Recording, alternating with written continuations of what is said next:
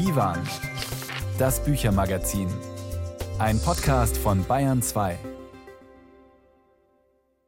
Und sie ist weg. Eine Privatdetektivin, Hauptfigur im neuen Roman von Emma Braslawski, hat es mit einem äußerst prominenten Entführungsfall zu tun und mit Außerirdischen. Wir fahnden ein wenig mit.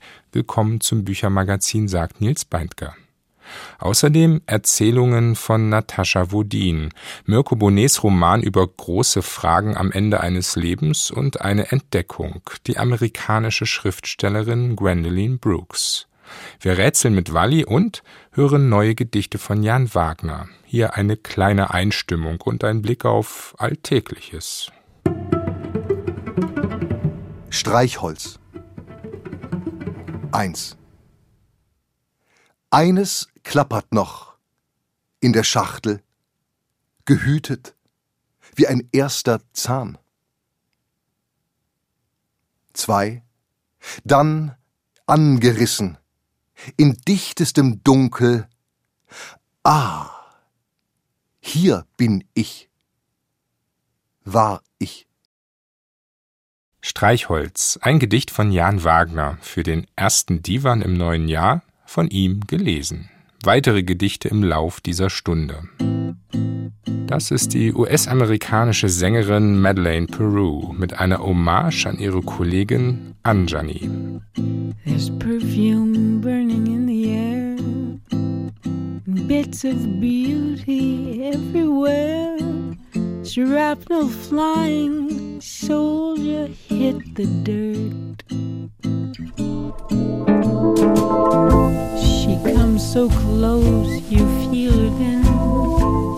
She tells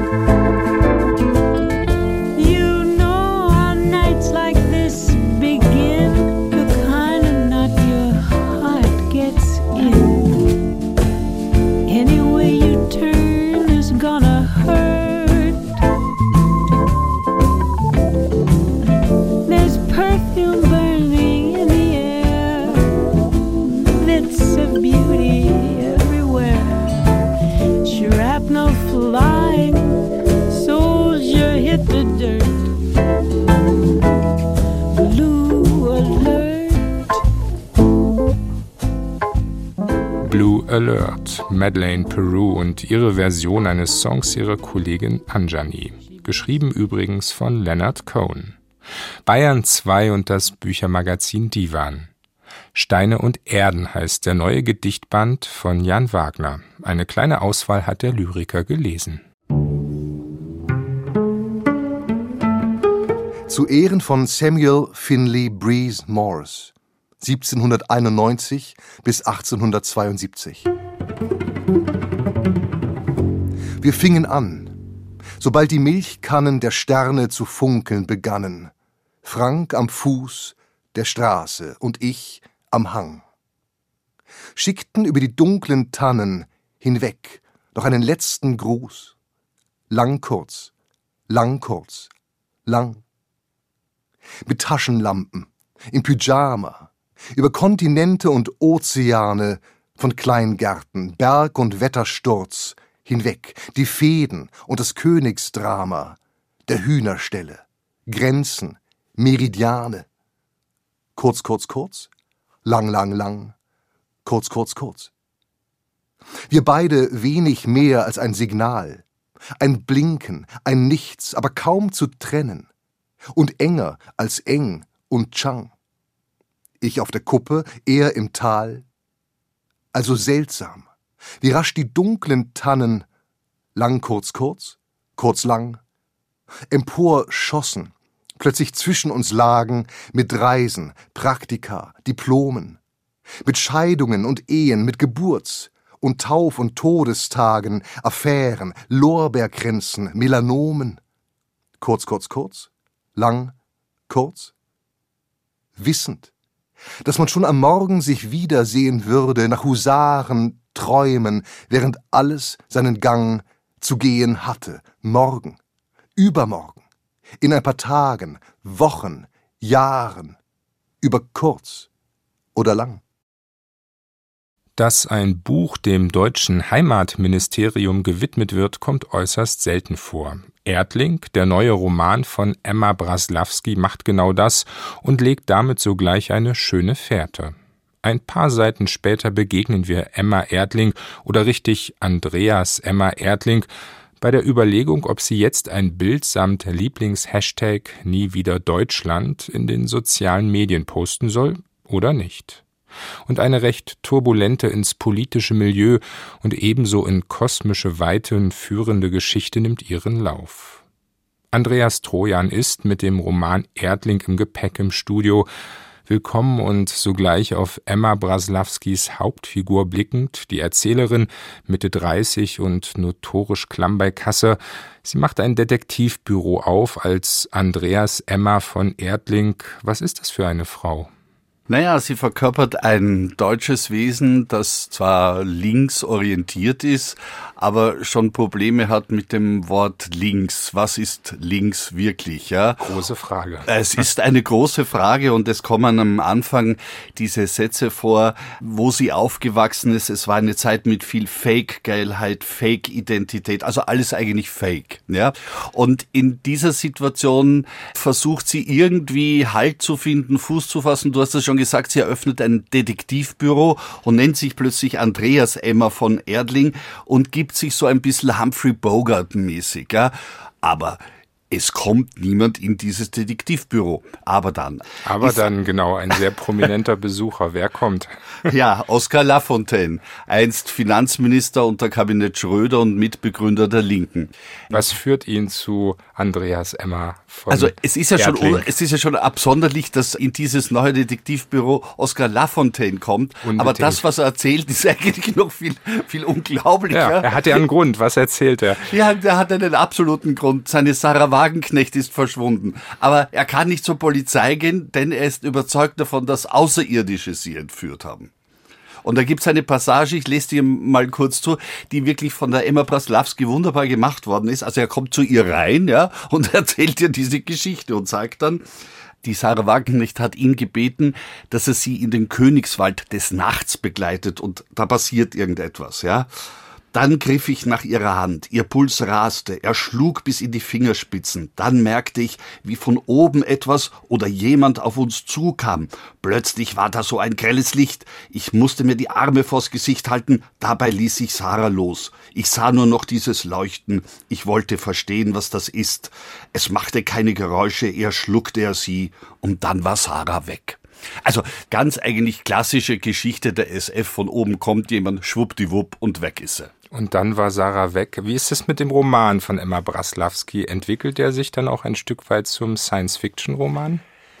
Ja, das macht es auf jeden Fall, weil die Emma Erdling glaubt dann natürlich also diese Geschichte und beginnt dann zu recherchieren und das sind auch so ganz witzige Sachen, weil sie sich vorher eigentlich nie mit Außerirdischen beschäftigt hat. Und da kommt sie auf eine wahnsinnige Sache, die ich auch nicht wusste, dass nämlich die französische Luftfahrtbehörde bereits 2006 ihre UFO-Archive für die Öffentlichkeit geöffnet hat. Nicht die Amerikaner, das würde man ja eigentlich vermuten. Nein, es sind die Franzosen.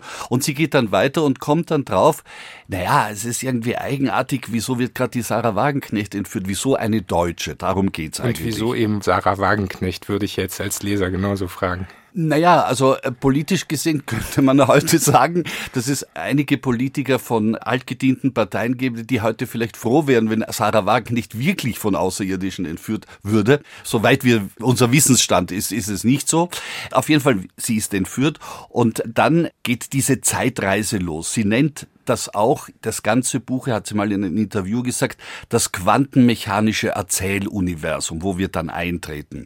Also es gibt Raumzeitverschiebungen, Zeitdilatationen und manchmal fließt die Zeit auch rückwärts. Das ist wichtig, also weil also wir sind eben auch nicht nur in einer linearen Zeit unterwegs, sondern wir springen auch mit Emma Braslawskis Figuren quer durch Raum und Zeit. Quer durch Raum und Zeit da springen wir, also es gibt eben äh, Reisen zum Mond, Mars und Venus, äh, wenn ich das kurz erwähnen darf. Und auf diesen Reisen und vor allem das ist wichtig, in dieser Zeitschleife in die Vergangenheit lernt sie eben Leute kennen oder Schriftsteller, muss man sagen, die mit der deutschen SF-Literatur was zu tun haben. Etwa Kurt Laßwitz, der Begründer sogar der deutschsprachigen Science Fiction oder ein Autor, den ich sehr schätze, Paul Scherbart, der neben skurrilen Gedichten auch Romane verfasst hat, die auf fernen Planeten spielen, etwa Lesebendio, ein Asteroidenroman. Und so geht's durch. Es taucht aber auch Mann auf zum Beispiel, ja, der vertritt den anderen Strang, nämlich das faustische Wesen der Deutschen. Ja, und dann kommt Walter Benjamin dazu und Hans-Heinz Evers, einer der ambivalentesten Figuren der deutschen Literatur. Der fand einerseits die Nazis toll, andererseits half er Juden und sprach sich auch für ihre Gleichberechtigung und rechtliche Sicherstellung aus. Was hat es mit diesen literarischen Begegnungen auf sich? Speziell mit dieser Begegnung mit dem Hans-Heinz Evers würde ich sagen, dass Braslawski hier das hintergründig faustische Wesen der Deutschen ansprechen will. Ja, dieses, wie du gerade gesagt hast, das ist ja eine äußerst ambivalente Figur. Ja, und die Ambivalenz von Evers wird aber auch auf die SF-Geschichte rübergelegt, weil die Deutschen nie wirklich Begegnungen mit Außerirdischen haben in der Realität, Nein, in der Literatur. Da sind sie Meister mit den Außerirdischen. Und genau um diese Ambivalenz geht's da auch in dem Roman. Das ist alles sehr furios. Es ist unglaublich rasant erzählt. Es gibt diese vielen Anspielungen auf die Literaturgeschichte der Science Fiction oder der SF, wie wir auch immer gerne sagen. Es gibt gleichzeitig diese großen physikalischen Zeiterörterungen. Wie ist das literarisch einzuordnen? Gelingt es Emma Braslawski, dieses furiose Tempo durchzuhalten und damit zu überzeugen? Ja, ich würde schon sagen. Und ich würde den Roman als einen fantastischen Schelmenroman bezeichnen. Ich glaube, das würde so ungefähr passen, ja. Weil ja auch interessant ist, dass dann das eigentlich Detektivische, also Sarah Wagenknecht wieder in die, auf unseren Planeten zurückzuholen, gar nicht gelingt, ja. Sie ist weiter im All unterwegs und ich denke mir das so, dass Sarah Wagenknecht eine Botschaft an alle Extraterrestrische zu vermitteln hat, nämlich das faustische Wesen der Deutschen im 21. Jahrhundert ist weiblich. Das Urteil von Andreas Trojan über Emma Braslawskis Roman Erdling erschienen bei Surkamp, ein großer kosmischer Schelmenroman. Andreas, vielen Dank für das ich, Gespräch. Ich danke. Erinnerung an die 70er Jahre. Jener Nachbar, der durch die Straßen irrte, Kopf im Nacken, immerzu wackelnd, wie ein Eskimo, die Nase an Wolken reibend, Gab es ihn wirklich? Herbstlicht, in den Wohnzimmerfenstern erst ein Glimmen, dann das Lodern der Tagesschau. Der Saft der reifen Pflaumen am Baum begann in Wespen zu sprechen.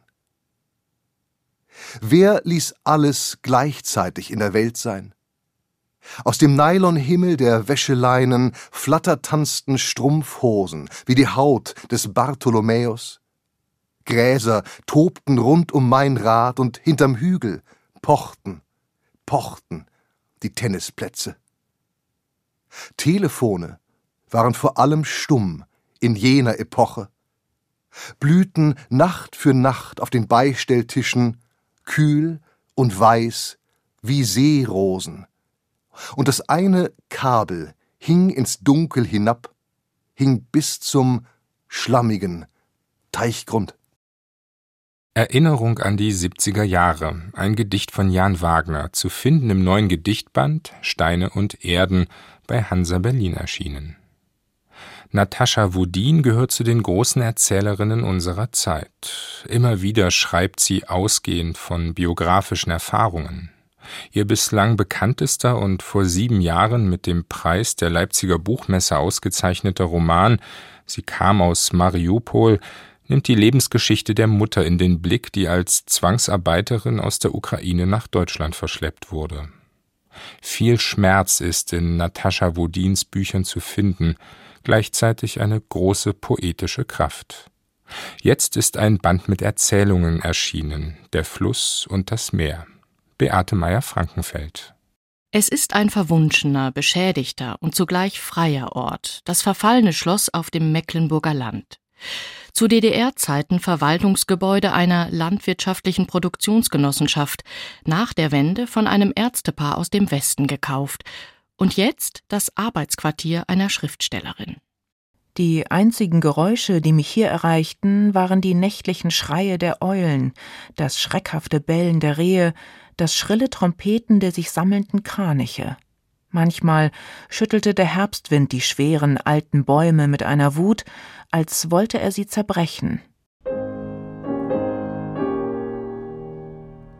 Der einzige bewohnbare Raum des alten Landhauses ist der Saal im Parterre. Ein paar funktionierende Steckdosen gibt es dort noch, genug um Herdplatte, Laptop und CD-Player anzuschließen. Und die Musik wird für die Erzählerin ebenso wichtig wie das Arbeiten. Sie ist das starke Band einer seltsamen Liebe. Einer Liebe zwischen beinahe Unbekannten, die sich Briefe schreiben und eine Uhrzeit verabreden, zu der sie Schubert auflegen. Sie dort auf dem Land, er in der Psychiatrie. Was beide verbindet, ist die Kindheit in einer Kleinstadt, die wie bei Tschechow mit ihrem Anfangsbuchstaben abgekürzt wird, F. Die Erzählerin ist dort in Wohnblocks für ehemalige Zwangsarbeiter aus Osteuropa aufgewachsen. In der Biografie der Autorin Natascha Wodin steht dieses F. für das fränkische Forchheim, wo sie ihre Kindheit verbrachte. Die Tochter von Displaced Persons, eine Außenseiterin, die Russin. Nach dem Tod der Mutter kam sie in ein streng katholisches Kinderheim, lief als Jugendliche vor ihrem gewalttätigen Vater davon, wurde obdachlos, ging eine frühe Ehe mit einem Deutschen ein, um dazuzugehören, ließ sich wieder scheiden. Ihrer liebeswütigen und quälenden Beziehung mit dem Dichter und Schriftsteller Wolfgang Hilbig ging sie in ihrem Roman Nachtgeschwister nach. Ihre Literatur hat viel mit dem eigenen Leben zu tun, Therapie aber ist dieses Schreiben für Wodin nicht. Ich setze mich nicht hin, um etwas aufzuarbeiten, wenn ich ein Buch schreibe. Ich setze mich hin, um eine Form und eine Sprache zu finden. Das allerdings ist nochmal eine große Arbeit und also manchmal auch wirklich eine schwere Qual. Also da tut man sich nochmal was an im Grunde. Also Freischreiben durch Bücher, das ist nicht, nicht mein Thema. Displaced Persons sind auch die Figuren im literarischen Kosmos von Natascha Wodin. Menschen, die nicht wissen, wo sie hingehören, stets fluchtbereit, voller Sehnsucht nach einem Ort, an dem man doch noch bleiben könnte. Wodins neuer Band versammelt fünf Erzählungen, von denen vier bereits früher erschienen und für das Buch noch einmal überarbeitet worden sind. Erzählungen vom Suchen, Verfehlen und Verschwinden, vom Sterben einer Frau in ihrer immer weiter zuwuchernden Gartenlaube in der aufgeräumten frühen Bundesrepublik oder vom Aufeinandertreffen eigener Verlorenheit mit fremdem Leid während einer Reise nach Sri Lanka in den 70er Jahren. Dieser Text allerdings führt das Exotische manchmal nah ans Klischee, auch wenn er sich dessen bewusst ist. Die titelgebende Geschichte des Bandes, Der Fluss und das Meer, erzählt noch einmal knapp und bildstark von der Mutter, die aus der Hafenstadt Mariupol verschleppt wurde und sich ein Jahrzehnt später in einem kleinen Fluss in Deutschland das Leben nahm. Dieser ist der jüngste Text des Bandes und nimmt auch den gegenwärtigen Krieg in der Ukraine und die erneute Zerstörung Mariupols auf. Sie sei keine Fantaseurin, sagt Natascha Wodin von sich selbst. Fantasie habe sie nicht zur Erfindung, sondern für die Realität. Aufgabe des Schreibens ist es dann, dieser Realität immer näher zu kommen. Ich muss schon von dem Satz, den ich als ersten hinschreibe, immer wieder unheimlich viele Schichten abziehen, damit ich dann wirklich zu dem nackten Inhalt komme oder zu den, zu den geschälten Wörtern oder wie ich das ausdrücken soll. Die geschälten Wörter, das ist bei Vodin eine psychologisch genaue, verdichtete Sprache, die ohne Metaphern auskommt, ihren beinahe berichtshaften Ton aber auch auf die Wirklichkeit der Empfindungen anwendet. Ich sitze immer noch an meiner Schreibmaschine in der Küche und durchsuche, wie jede Nacht, die Sprache nach Worten für meinen eigentlichen Stoff, für die Geschichte meiner Angst, die Geschichte der Nachkommen, über mir das tote Licht der Neonröhre, die sich nicht abschalten lässt, die ich brennen lassen muss, wenn ich morgen abfahre. Eine Neonröhre, die insektenhaft summend weiterbrennt, noch so eines von Wodins nüchtern poetischen Bildern der Verlassenheit. Der Fluss und das Meer ist ein Buch der vorsichtigen, aber nicht nachlassenden Versuche, ein Stück Welt zurückzugewinnen, das immer bedroht ist. Auch die Sprache, die Literatur ist so ein Stück Welt, das beweist dieser schmale, eindrückliche Band von Natascha Wodin. Beate Meyer-Frankenfeld über Natascha Wodins Prosaband Der Fluss und das Meer, erschienen bei Rowold. Ansprache an die Kaiserpinguine. Auch ihr müsst verschwinden, eher sogar als wir. Wenngleich nicht früher als der Freund, von dem ich Abschied nahm am Busbahnhof und dem die Krankheit Kopf und Nacken tief zur Brust hinunterschob, so dass er dastand, wie ihr. Wie ihr, im kargen Südpolarlicht, das sein Eigelb über Federkleid und Latz verteilt, im Frack, der von der Leere sich abhebt, all dem Weiß, dem Schelf und Packeis, und jeder einsamer als ein Pik-Ass. Wie Komiker aus der Stummfilmära der Schöpfung, Harold oder Hapag Lloyd, die dort, wo nichts mehr sein wird, weiter trotten. Kein Eisberg, hell wie ein Countertenor singend in seinem Kristall, keine Kolonien, kein Lärm, nur junges Meer, Skyline um Skyline, monströser Schiffe, tausender Container auf schnellsten, bislang unbekannten Routen von Hafen 1 zu Hafen 2. Hart aus, derweil die Weibchen noch nach Krill und Tintenfisch jagen. Drängt euch zusammen, zu ganzen Staatsbegräbnissen im Jammern von Sturm und Dunkel. Wärmt wie einen Gral auf eurem Fuß das eine, heile Ei.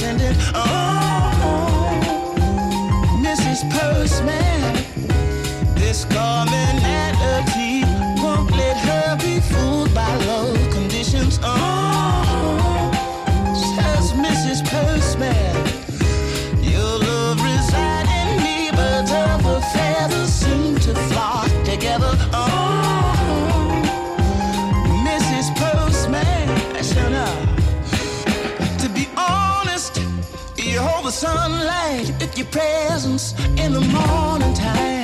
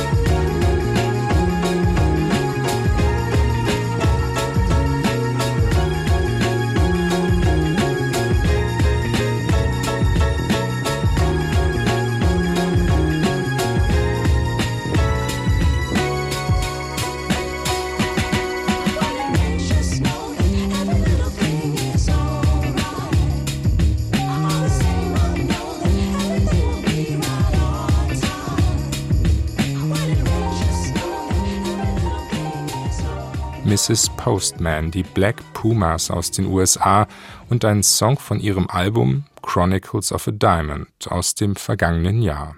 Bayern 2 und das Büchermagazin Divan. Gwendolyn Brooks hat Literaturgeschichte geschrieben. Als erste schwarze US-Amerikanerin gewann sie den Pulitzer-Preis 1950 für den Gedichtband Annie Allen. Später schloss sie sich der Bürgerrechtsbewegung an und wurde vom weißen Literaturbetrieb in den Vereinigten Staaten weitgehend ignoriert. Erst in der Amtszeit von Barack Obama setzte eine neue Auseinandersetzung mit dem Werk von Gwendolyn Brooks ein. Jetzt kann man Brooks einzigen Roman in deutscher Übersetzung kennenlernen. Maud Martha, 1953 erschienen, die Geschichte einer Frau aus Chicago, die sich ein schönes Leben erträumt und derweil mit einer wenig schönen Realität konfrontiert ist. Maud Martha lebt in einer Kitchenette, einer kleinen Wohnung mit Gemeinschaftsbad. Ihre Ehe ist nicht glücklich und vor allem ist Maud beständig mit Rassismus konfrontiert.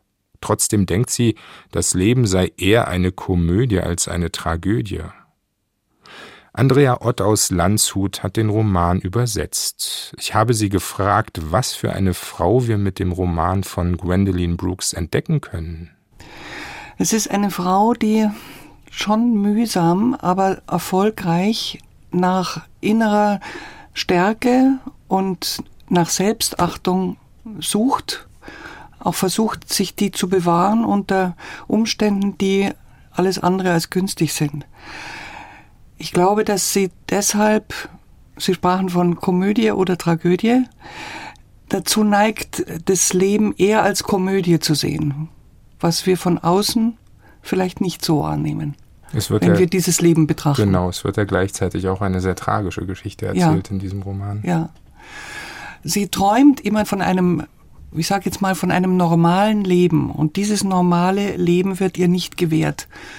Die weiße herrschende Mehrheit sieht es nicht vor für eine schwarze Frau. Für Schwarze sowieso nicht und für Frauen schon doppelt nicht.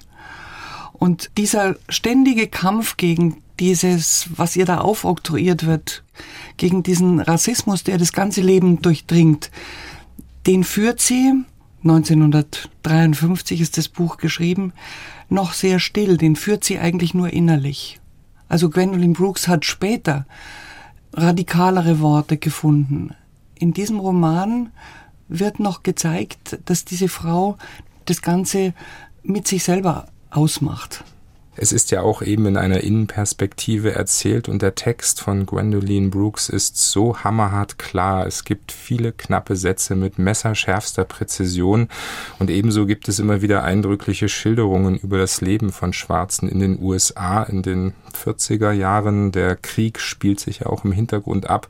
Ein großes Kapitel über die Bewohner des Kitchenette-Hauses ist auch eine großartige und gleichzeitig unerbittliche Sozialstudie. Mit welcher Haltung, Andrea Ott, erzählt dieser Roman? Es sind 34 kleine Kapitel, also die meisten sind klein. Und ich empfinde das wie Fenster, durch die man in ein Leben hineinschauen darf. Aber ein Fenster zeigt uns ja immer nur einen Ausschnitt. Und aus diesem Ausschnitt müssen oder können wir auch auf das große Ganze schließen. Und ich habe den Eindruck, dass dieses Anschauen von Details auch die Haltung der Heldin ist. Also wenn sie das große Ganze immer sehen würde, dann müsste sie total verzweifeln. Und sie wählt sich auch Ausschnitte. Sie träumt, sie hat Visionen, die dann nicht in Erfüllung gehen. Sie versucht auch einen schönen Augenblick besonders intensiv wahrzunehmen und auf diese Weise rettet sie sich. Sie kennt die kleinen Fluchten, die Rettung bieten. Ich zitiere, Falls man gerade in einem dunklen, kalten Tal steckte, konnte man die Arme ausstrecken und im Nu wurden sie zu Flügeln und man entschwand in höhere Lüfte. Das tut sie manchmal, weil sie es sonst nicht mehr aushalten kann ein Zitat, das wir in Ihrer Übersetzung, Frau Ott, entdecken können. Und wir können überhaupt mit Maud Martha erstmals ein Buch von Gwendolyn Brooks in deutscher Übersetzung lesen und damit auch eine Autorin, die zu den großen US-amerikanischen Schriftstellerinnen des 20. Jahrhunderts gehört, entdecken. Diese Bedeutung war auch im eigenen Land, in den Vereinigten Staaten, lange Zeit verborgen. Was macht Gwendolyn Brooks so wichtig? Ich möchte jetzt mal sagen, was sie für mich so besonders macht, nämlich diese extreme Knappheit, in der sie schreibt. Sie ist eine Dichterin. Das meiste, was sie geschrieben hat, ist Lyrik. Das merkt man dem Roman auch an, ja. dass sie so eine ganz große Und poetische Kraft dieses, hat. Dieser Roman ist verdichtet alles, was sie aussagen will, verknappt sie. Das ist so lakonisch, so kurz, so knapp. Das ist das Wichtigste, was sie sagt. Und das drängt sie auf ganz kleine Sätze zusammen. Am markantesten wird es in den Schlusssätzen der Kapitel, wo sie manchmal wie so ein, wie die Quintessenz nochmal so in einen kleinen Satz zusammenpresst. Und der muss dann natürlich sitzen, der darf nicht wackeln, auch nicht im Deutschen. War manchmal nicht ganz einfach. Ich glaube, es ist ohnehin eine große Herausforderung gewesen, diesen Roman in dieser besonderen Sprache auch zu übersetzen. Sie sind, Andrea Ott, Übersetzerin aus dem Englischen. Sie haben Romane von Charlotte Bronte und Jane Austen übersetzt, ebenso von Henry James und Upton Sinclair. Mit Maud Martha haben Sie den Roman einer schwarzen Schriftstellerin übertragen. Eine Arbeit, die sicher auch eine besondere Sensibilität verlangt, gerade auch mit Blick auf das Gespür für rassistische Erfahrungen Erfahrungen, denen Schwarze beständig ausgesetzt waren und leider noch immer sind. Was war für Sie mit Blick auf die Übersetzung, die Auseinandersetzung mit diesem Text wichtig und zentral? Dem ging etwas voraus. Als der Verlag mich gefragt hat, ob ich das Buch übersetzen möchte, hieß es, es müssen noch die Erben einwilligen. Die Erben der von Gwendolyn Brooks, Estate. der Brooks Estate, ja. also die Verwalter des Erbes. Und dann habe ich mir gedacht, oh Gott, wahrscheinlich darf ich es nicht machen, weil ich eine weiße Frau bin. Und mein erster Gedanke war natürlich, wieso soll ich das nicht machen können? Ich habe, ich übersetze ja auch Bücher von Männern oder ich übersetze Bücher, die 200 Jahre alt sind. Das bin alles nicht ich. Also kann ich auch so ein Buch übersetzen. Und der zweite Gedanke war, wenn ich es nicht krieg, aus diesem Grund, dann passiert mir das, was Millionen und Abermillionen von dunkelhäutigen Menschen passiert ist, nämlich dass sie irgendetwas nicht tun dürfen, weil sie eine dunkle Haut haben. Und dann habe ich mir gedacht, wenn es so ist, schlucks, dann ist es so. Es war aber nicht so, Gott sei Dank. Es war nur eine kleine juristische Unsicherheit, die sich geklärt hat. Und dann konnte ich daran arbeiten. Aber natürlich, damit war das Problem noch nicht so ganz aus der Welt, denn in diesem Buch kommen Wörter vor, die wir heute kaum noch über die Lippen bringen. Sie schreibt nicht nur Black und Colored, sondern sie schreibt auch Negro und einmal auch Nigger. Wobei das ist schon ein Wort, das schon damals No-Go war. Und es ist auch Thema eines Kapitels, dass da jemand dieses Wort verwendet. Aber das Wort Negro kommt immer wieder vor. Zwar so, dass man schon merkt, wenn jemand von sich selber als Negro spricht, dass er letztlich die Perspektive von außen mitdenkt. Das finde ich auch. Also ja. beim Lesen, man hat beständig eigentlich ja. in diesen schrecklichen Wörtern den Blick der weißen rassistischen Mehrheitsgesellschaft ja, genau, präsent, die eben die schwarzen Figuren dann selber sozusagen übernehmen und widerspiegeln. Also sie werden von den Weißen mit diesen Begriffen betrachtet und äh, spiegeln das in der eigenen Rede. Und wir mussten auch unbedingt eine editorische Notiz anbringen, in der erklärt wird, dass das nicht unsere Gedankenlosigkeit ist, sondern dass wir das auch in Absprache mit dem Brooks Estate so gemacht haben, dass wir tatsächlich Negro mit Neger übersetzt haben.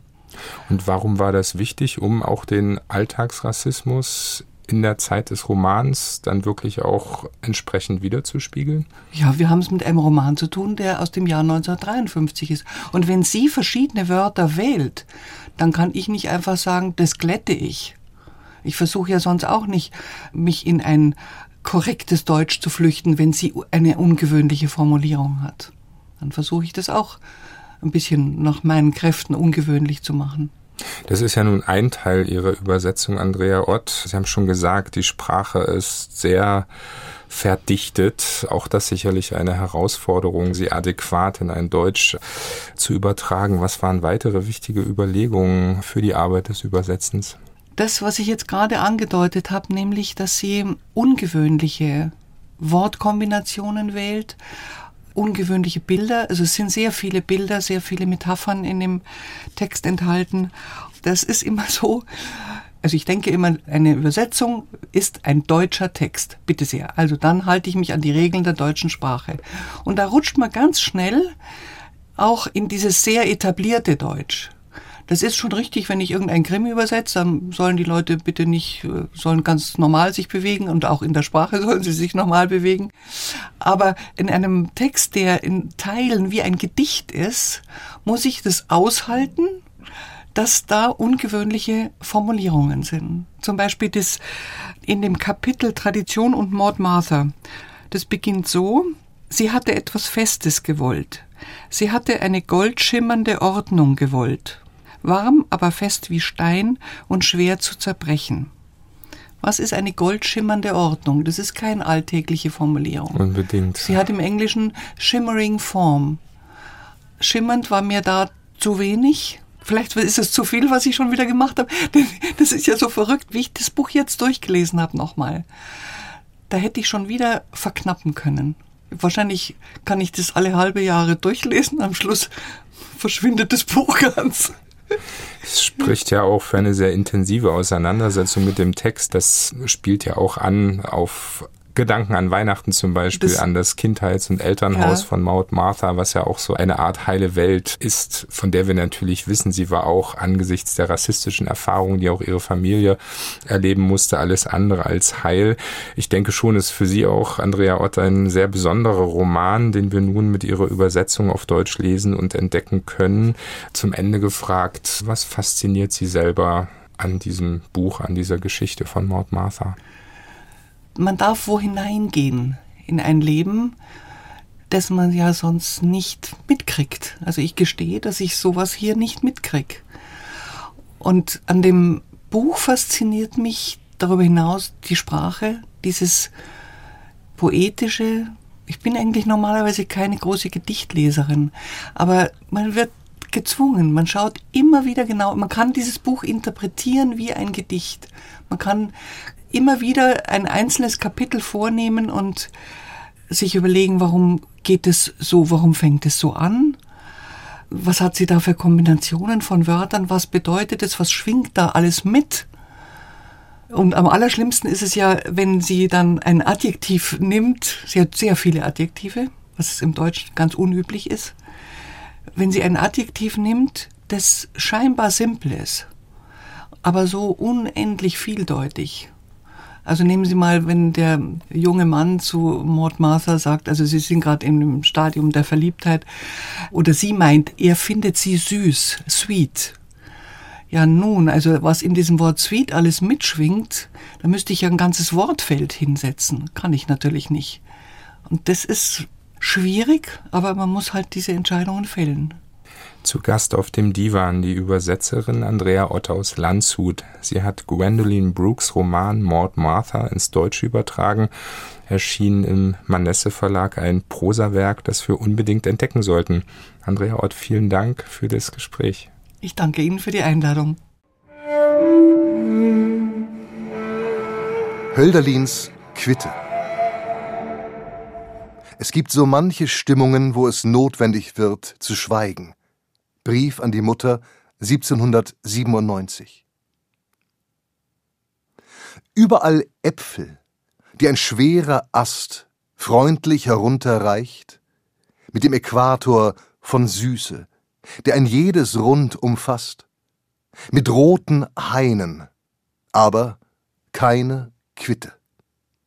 Pfirsich um Pfirsich samt dem gelben Samtarsch, der bekronte und geweihte Granatapfel und Birnen, die das Land als Lote in den Teich senkt. Keine Quitte.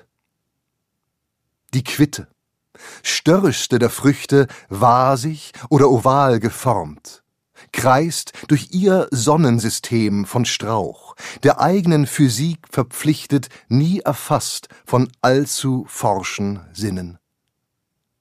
Limonenwälder, von sich selbst erhellt, mit reifen Kirschen und mit goldenen Kränzen, die Friedens feiern.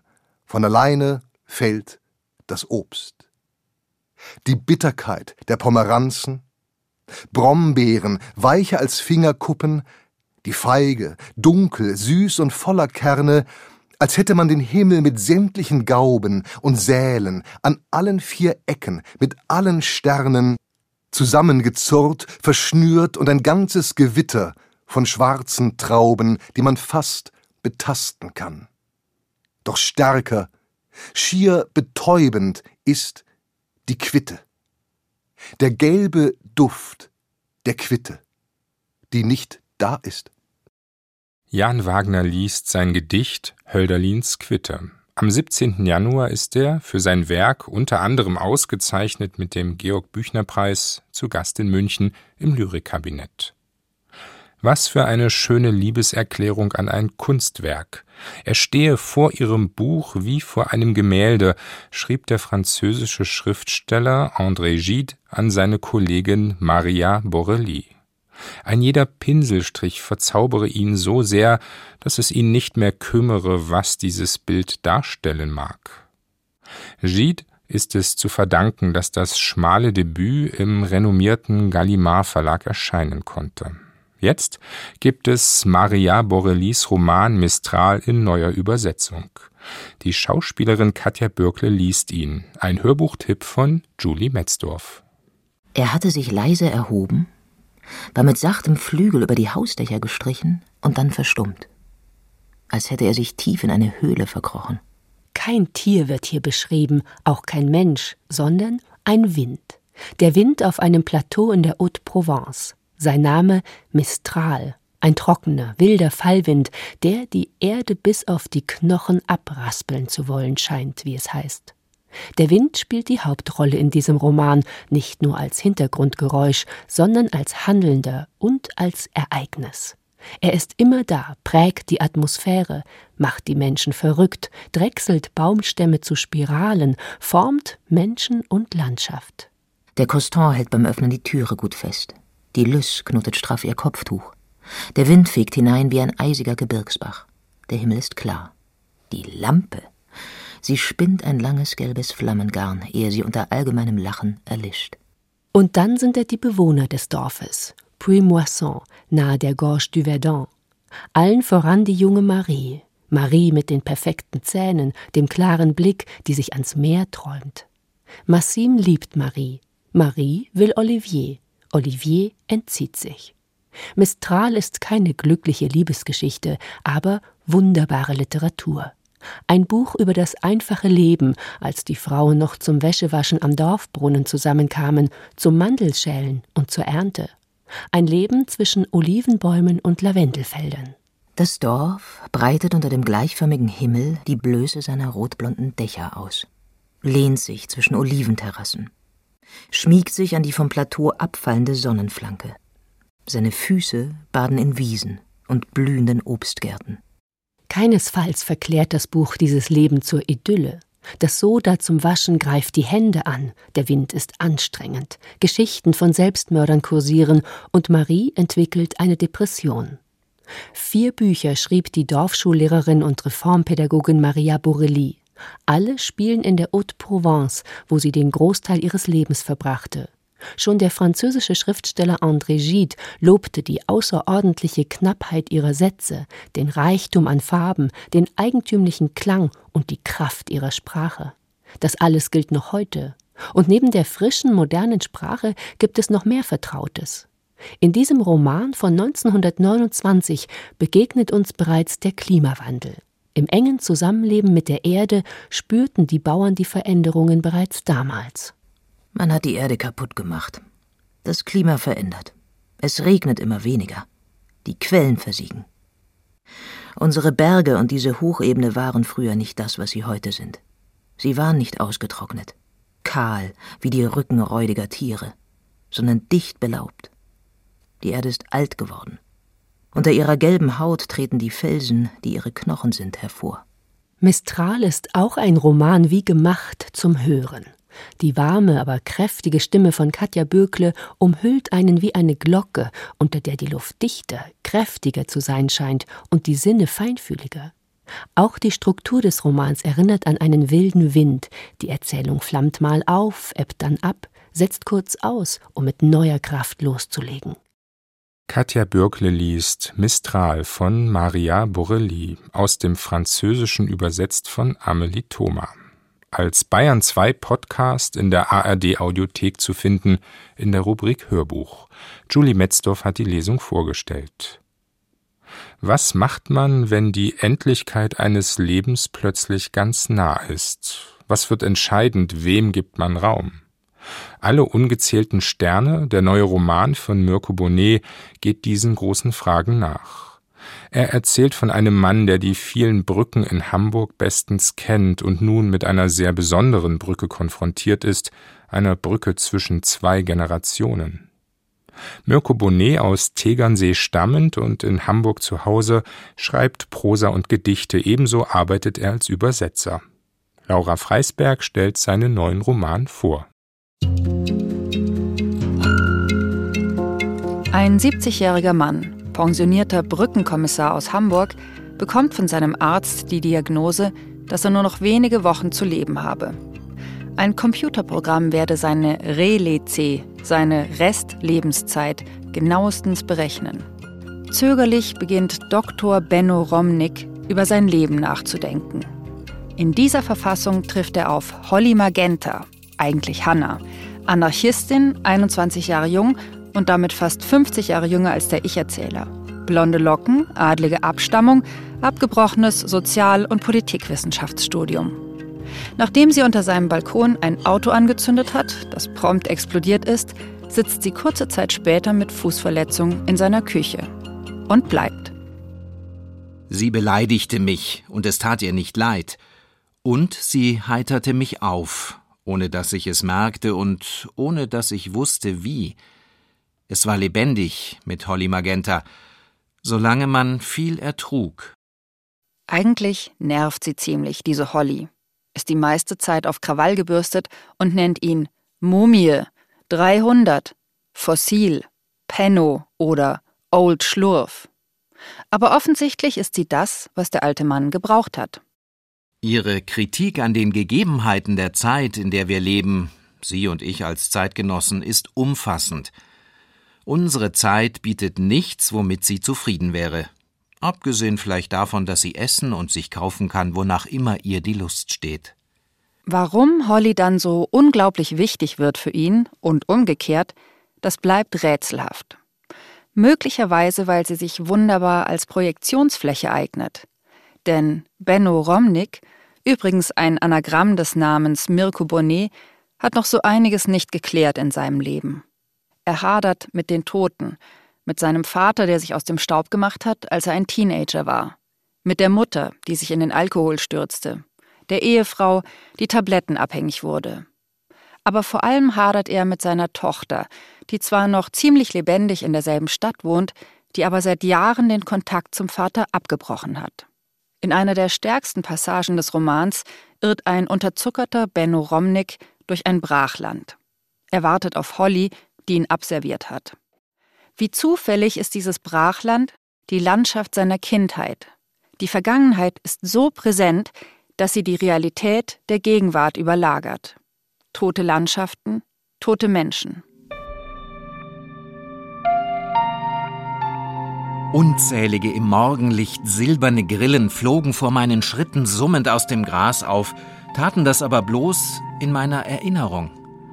Und genauso sichtlich unsichtbar waren die Grünfinken, die in Schwärmen breit gefächert vom Boden aufstoben, um in wellenförmigem Schwirrflug Land zu gewinnen. Hier stehe ich und muss es jetzt gestehen. Ich stimmte zu der Zuschüttung von einem Fünftel meines Kindheitslands. Da eine kurze Zeit lang für zwei Wochen eine Autobrücke übers Mühlenberger Loch geplant war, die die Fahrtdauer für Airbus-Angestellte vom neuen Werftareal ins alte Land um acht Minuten hätte reduzieren können. Acht Minuten. Der Roman Alle ungezählten Sterne ist ein beständiges Kreisen um die Vergangenheit. Mal nostalgisch, mal selbstmitleidig, mal tief verletzt. Etwas Tempo bekommt die Geschichte, als Benno Romnik geradezu kriminelle Energie entwickelt bei dem Versuch, Holly wiederzusehen. Und auch die Sprache wird immer blumiger, was erstaunlich ist bei einem Ich-Erzähler, der von sich sagt, ich weiß, dass ich Poesie vor mir habe, wenn ich nichts verstehe. Mirko Bonnet dagegen versteht eine ganze Menge von Poesie, und daran will er uns Lesende auch teilhaben lassen. Im Licht der offenen Tür zum Terrassensalon stand Hannas Hund. Er sah mich an. Ich sog den Gruftatem des beginnenden Abends ein und schloss die Augen aber die Luft in dem kaputten Park war reglos und schaurig und tot. Darauf, dass jemand das erkannte, schienen die Krähen in den Schrumpelkirschbäumen unten an dem Tümpel gewartet zu haben. Sie krächzten. Möglicherweise hilft es, den Roman eher wie ein Märchen zu lesen, in welchem der Held von der traurigen Gestalt, wie sich der Ich-Erzähler zuweilen fühlt, seine Angebetete schließlich in einem alten Schloss wiederfindet, das von einem abgewrackten Park umgeben ist. Den Weg durch den Wald bis zum Schloss hat ihm ein Hund gezeigt, der nach dem Geliebten von Oscar Wilde benannt ist. Wer Texte liebt, die gespickt sind mit Gedichtzitaten und Literaturverweisen, wird an alle ungezählten Sterne gewiss Freude haben. Wen das eher nervt, dem sei für die Re-Le-C, die Restlesenszeit, andere Lektüre empfohlen. Alle ungezählten Sterne heißt Mirko Bonnets aktueller Roman, erschienen im Schöffling Verlag und vorgestellt von Laura Freisberg. Fehlt eine noch im Büchermagazin, Walli, unsere treue und literaturbegeisterte Taxlerin. Die letzte Tour hatte sie vor unserer Weihnachtspause. Dabei zu Gast Helen Alderson oder auch Helen Harriet aus James Harriets Erzählungen Der Doktor und das liebe Vieh. Als Gewinnerin ausgelost wurde Eva Brennecke aus Meckenheim. Herzlichen Glückwunsch, Ihr Wunschbuch ist auf dem Weg zu Ihnen. Und nun, Taxi bitte. Hallo, ich bin's, die Walli. So wie die großen Sphinxen in nobler Haltung durch die Ewigkeit durch, lauernd auf dem heißen Wüstensand, so starren Katzen sorglos ins Nichts, ruhig und weise. Ich glaube eher, die wollen was zum Fressen. Hm. Wo darfst du denn hingehen? Nach Honfleur, zu Maman. Oh, das kostet aber ein bisschen des Wissens. Nur zu. Finden Sie Paris nicht schrecklich laut in diesen Tagen? Auf geht's. Sie schauen aus, als hätten sie eine lange Nacht gehabt. Eine? Oh, schwöre. Düfte, Küsse. Sie haben sich wohl gut amüsiert.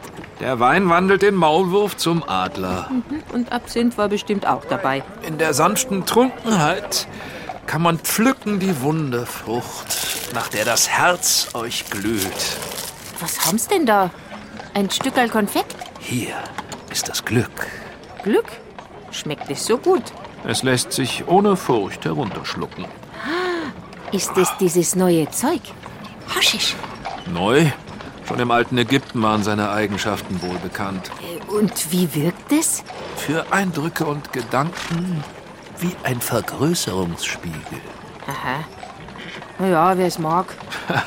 Zuerst Heiterkeit, dann Halluzinationen, schließlich herrliche Resignation. Also für Resignation braucht man doch nichts einnehmen. Zum Dichten kann es nützen. Und? Hat's bei Ihnen was geholfen? Mein Streben richtet sich auf das geheimnisvolle andere. Doch der Versuch, es mit künstlichen Mitteln herbeizuzwingen, ist eine Art äh, Depravation. Ja, dann packen sie ihr Glück besser wieder weg. Äh, außerdem fühlt man sich nach einer Ausschweifung stets noch verlassener. Wie läuft's denn mit der Schreiberei? Ach, Frankreich verabscheut die Poesie. Oh je, so schlecht. Man wirft mir vor, weder die öffentliche noch die religiöse Moral zu respektieren.